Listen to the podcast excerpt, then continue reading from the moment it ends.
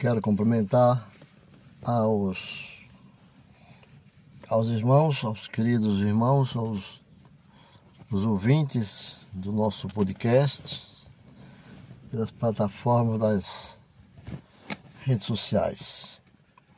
Que hoje vamos voltar com o tema das as bem-aventuranças. É o texto bíblico de Mateus 5, de 1 a 12. Evangelho de Mateus, capítulo 5, verso de 1 a 12. Começa assim como é o cidadão do reino de Deus. Quando se trata, nos dias de hoje,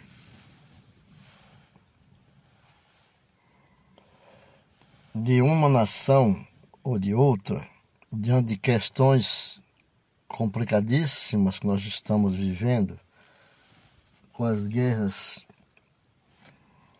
os ataques, as mortes e as sanções impostas pelas nações também poderosas, as armas, o homem se encontra num beco sem saída. A questão é resolvida em termos de lugar de nascimento, são as nações que representam cada um seu país. É uma questão diplomática. E o processo de naturalização. As pessoas nascidas em um determinado país, território, ou adquirem a cidadania automaticamente. Eles fazem visitas diplomáticas para é, determinar um, uma linha de investigação para o que está acontecendo sobre o território ou o país. Adquiram até cidadania automaticamente. Também é possível passar por um processo de naturalização para adquirir as cidadanias para poder visitar esses países ou um acordo diplomático.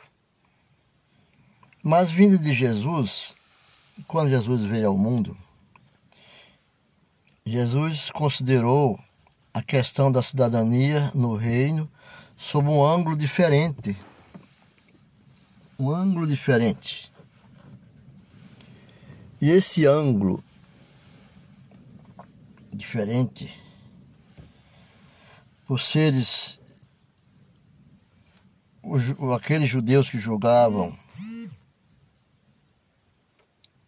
tradicionais, julgavam-se cidadão do reino.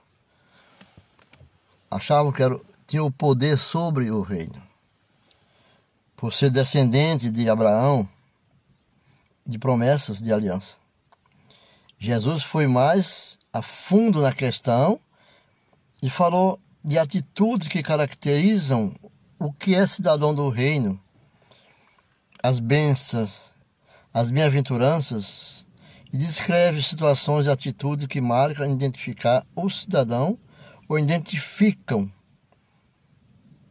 eles no reino de Deus.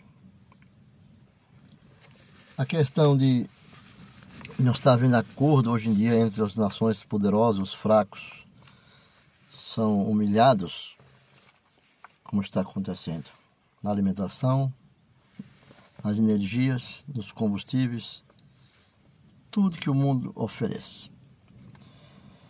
Mas ao examinar as escrituras e as características aplicadas à sociedade, a sociedade em geral classifica as, essas atitudes como sendo as de pessoas fracas e sem expressão em um mundo real como o nosso. Os humildes de espírito. E os humildes de espírito que se falam, a humildade, humilde de espírito. Os humildes de espírito, os mais espertos, engolem no instante. Né? Os humildes de espírito, os mais espertos, engolem eles no instante. E os que choram, os que choram pelas suas percas e sofrimentos. Só os fracos dizem, e os desesperados choram. Dizem, são os fracos e os desesperados que choram. Os fortes não choram. Os fortes lutam e conseguem o que querem. São assim, os mais fortes. Conseguem o que querem. E os mansos? Essa pergunta está sendo repetida. E os mansos? Os mansos, concorrentes, pisam neles e os passam por trás. Pisam e pisam, passam para trás. Ter fome e sede de justiça. O que significa? Bom, é ter, um, é ter tudo o que deseja e lutar para que isso aconteça. Os limpos de coração. Quem são? O que é? Os limpos de coração. A gente precisa ser realista. Ninguém é perfeito e é preciso saber como fazer as coisas com um bom jogo de cintura. E os que se dizem pacificadores, esses, o mundo pertence aos mais fortes e aqueles que têm armas mais poderosas para impor a sua vontade. Estamos vendo no dia de hoje. Ser perseguido nunca pode ser uma boa. Cada um tem que se defender como pode para evitar a perseguição. Estas são as ideias mais comuns em torno do assunto. Tudo Jesus veio trazer conceitos bem diferentes daquilo que o mundo oferece. O cidadão do reino, não cidadão da cidadania, de países, de território, de tribos, através da data de nascimento e de seu histórico de nascimento, não é isso. Cidadão do reino desenvolveria atitudes refletindo outros valores Examinemos estes valores que se encontram na, nas bem-aventuranças, um dos sermões mais lindos que Jesus já fez.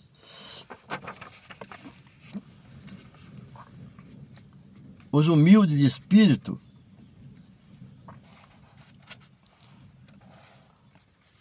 estes são abençoados e felizes porque aprenderam a depender de Deus e confia na sua bondade e misericórdia. Sabem que o Senhor se importa com eles, embora os demais os passam desprezar, diminuir e oprimir. São assim. Para muitos, o acúmulo de bens materiais e a corrida desenfreada pelo poder tornam-se obstáculo no caminho. Os humildes de espírito não têm tais obstáculos e por isso podem receber com fé o reino que Deus oferece a todos. No, sobre, nós estamos falando sobre o livro de Mateus, do capítulo 5, de 1 ao 11 capítulo 5, do versículo de 1 ao 11. Porque diz que no capítulo, no versículo 4, diz assim, os que choram, né? Mateus 5. A bênção prometida não é para todo e qualquer um que chore, não. É uma consolação prometida aos que choram pelos pecados que oprimem seu, seus espíritos, deles e dos outros, porque dentro da misericórdia e da graça de Deus há perdão e alívio para os arrependidos e, as, e os contritos. Aqueles que aceitam a tristeza como fato inegável da vida e aprende com ela, crescem por causa destas experiências e aceitam os desafios que elas apresentam. São abençoados e felizes. Uma parte integrante da mensagem da vinda de, do Messias era a de consolação. O enviado de Deus é aquele que vem para consolar os que choram. Lembra que o, profeta Isaías escreveu lá no capítulo 61, no verso 2, e isso também está escrito dos evangelistas, como Lucas, capítulo 2, no verso 25. O, Velho, o Antigo Testamento sendo mostrado na nova aliança, a segunda era. O próprio Jesus chorou. O próprio Jesus chorou sobre a cidade pecaminosa de Jerusalém. Jesus chorou e lamentou a dureza do coração dos habitantes. O salmista lamentou seu pecado no Salmo 51. Davi lamentou seus pecados no, no, no, no Salmo 51, nós vemos ali no, no verso 4, verso 5, ele fala muito claro, e pediu que Deus lhe desse um coração puro e um espírito reto. Os que choram lamentam neste espírito recebem de Deus a mensagem rica e profunda da graça divina e são consolados. O publicano, aflito com seus pecados e com sua condição de alienação de Deus, Batia no peito em sinal de profunda contrição e tristeza. Voltou para casa abençoado e consolado. Lucas 18, do verso 9 ao 14. Os mansos. Os mansos, está no verso 5, não significa fraqueza ou submissão o manso não significa ser fraco nem ter submissão. No sentido de um cavalo amansado. Né? Cavalo bravo e o cavalo amansado. Ou dominado. Não. Não é. Moisés era caracterizado como pessoa mansa. O livro de Número capítulo 12, no verso 3. Mas todos sabem, sabem, era um líder energético e corajoso. Moisés. Os mansos são aqueles que não dependem da força para conseguir seus objetivos. Esses são mansos. Quando os soldados, os soldados prenderam Jesus, o que disse Pedro? O que fez o apóstolo Pedro nesse momento? Lembram? Então, Pedro puxou a espada para tentar resolver a questão na base da força. Pedro já partiu para a força.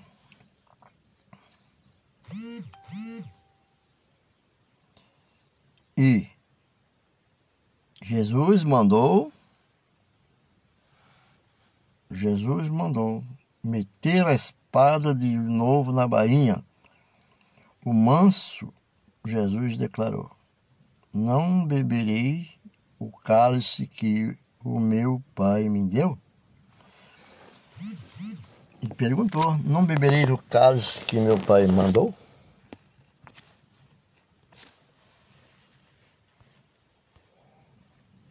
Então, nós temos que ter o discernimento do mandamento do Senhor, para que não cometamos certas falhas, porque o pecado vem através da desobediência. Mansos de coração são aqueles que obedecem ao Senhor. Nós temos que ver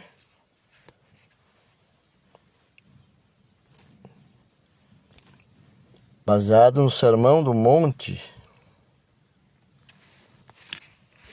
quando Jesus falou: Não bebeis do cálice. É? Jesus falou a Pedro e mandou que ele metesse a espada na bainha. E ele obedeceu. Não beberei o cálice que meu pai me deu?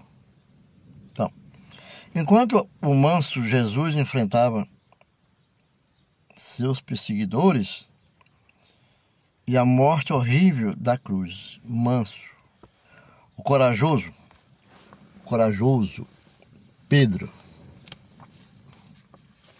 Pedro era o corajoso. Ele negou três vezes ter qualquer relacionamento com Jesus por medo de, das autoridades. Ué, ele não era o corajoso? Então, os mansos não são vingativos, só depende da força do Senhor.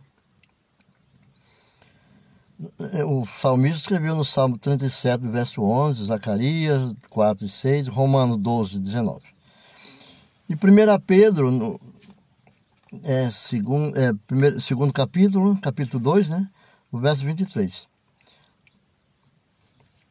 E, e aqueles que têm fome e sede de justiça. Então, no verso 6, Mateus 5, verso 6. Estes desejam acertar, corrigir abuso, defender os direitos dos outros fazer o correto. Desejam essa justiça, desejam essa justiça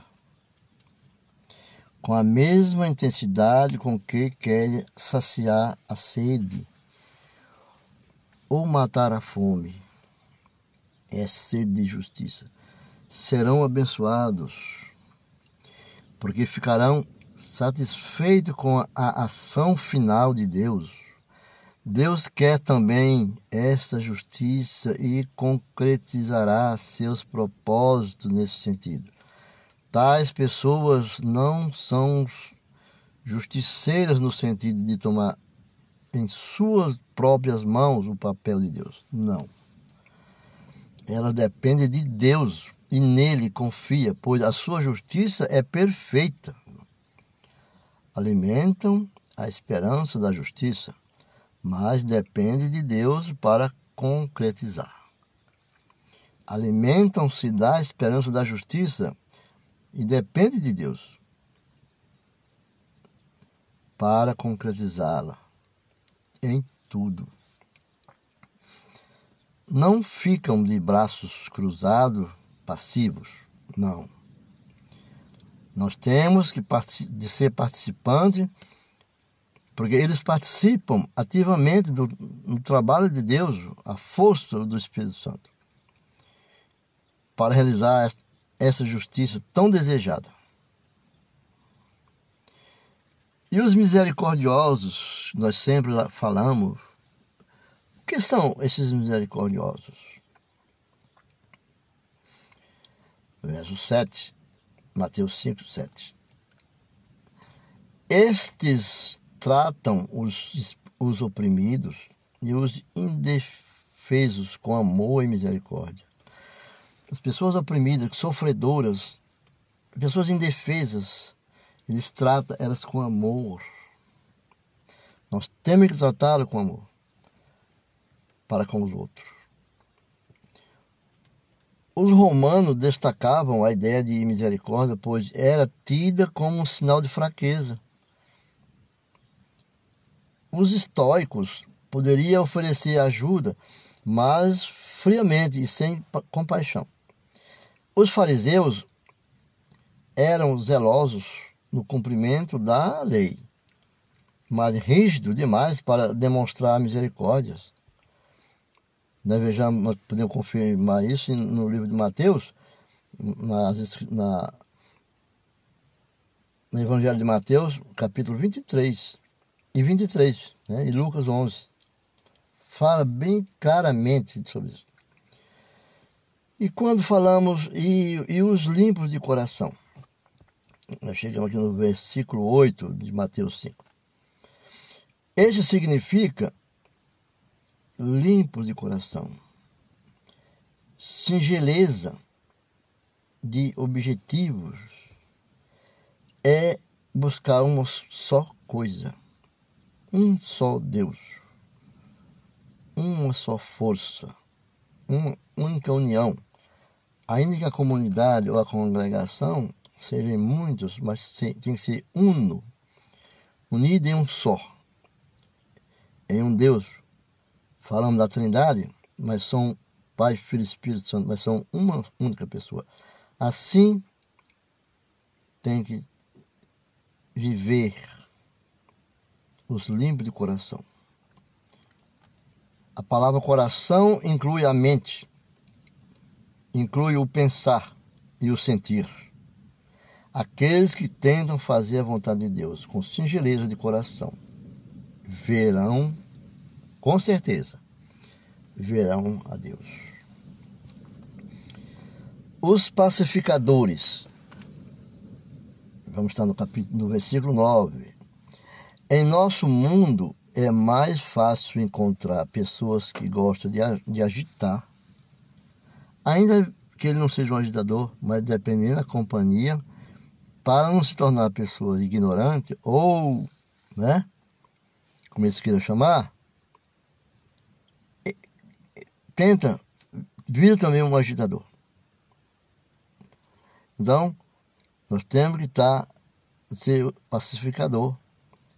Em nosso mundo é mais fácil encontrar pessoas que gostam de agitar, semear confusão, irritar, reabrir cicatrizes e feridas de velhas brigas e intrigas, lembrar e dificultar os relacionamentos. Jesus disse que o cidadão do reino é alguém que facilita o relacionamento e colabora com a paz. E colabora com a paz. Para Deus. O cidadão do reino procura a paz e se empenha em alcançá-la. Vamos, vamos ver também lá no Salmo, Salmo 34, no verso 14. Né? Esta paz é muito mais do que a mera ausência de guerra. Não é a ausência de guerra essa paz, ou o uso das armas. A paz, ela é o shalom. Que significa as palavras shalom, harmonia, significa o bem-estar, significa felicidade, significa bênçãos, prosperidade, saúde e equilíbrio. O livro de Oséia é um livro poético, um livro doce, um livro muito lindo. Capítulo 1, verso 10. É um texto que fala de um povo que passou a ser chamado filho de Deus pensamento em Mateus 4, 44, 45 sugere que aqueles que amam os inimigos e os antipáticos se tornam filhos de Deus, porque na realidade são pacificadores por excelência. Os perseguidos. Nem todos os perseguidos recebem bênção de Deus. A condição está clara: perseguidos por causa da justiça Amor aí. Ficamos por aqui, depois nós continuamos. Na base do Senhor, com base em Cristo Jesus, nas suas obras, na sua luta. Até a próxima. Fica com Deus.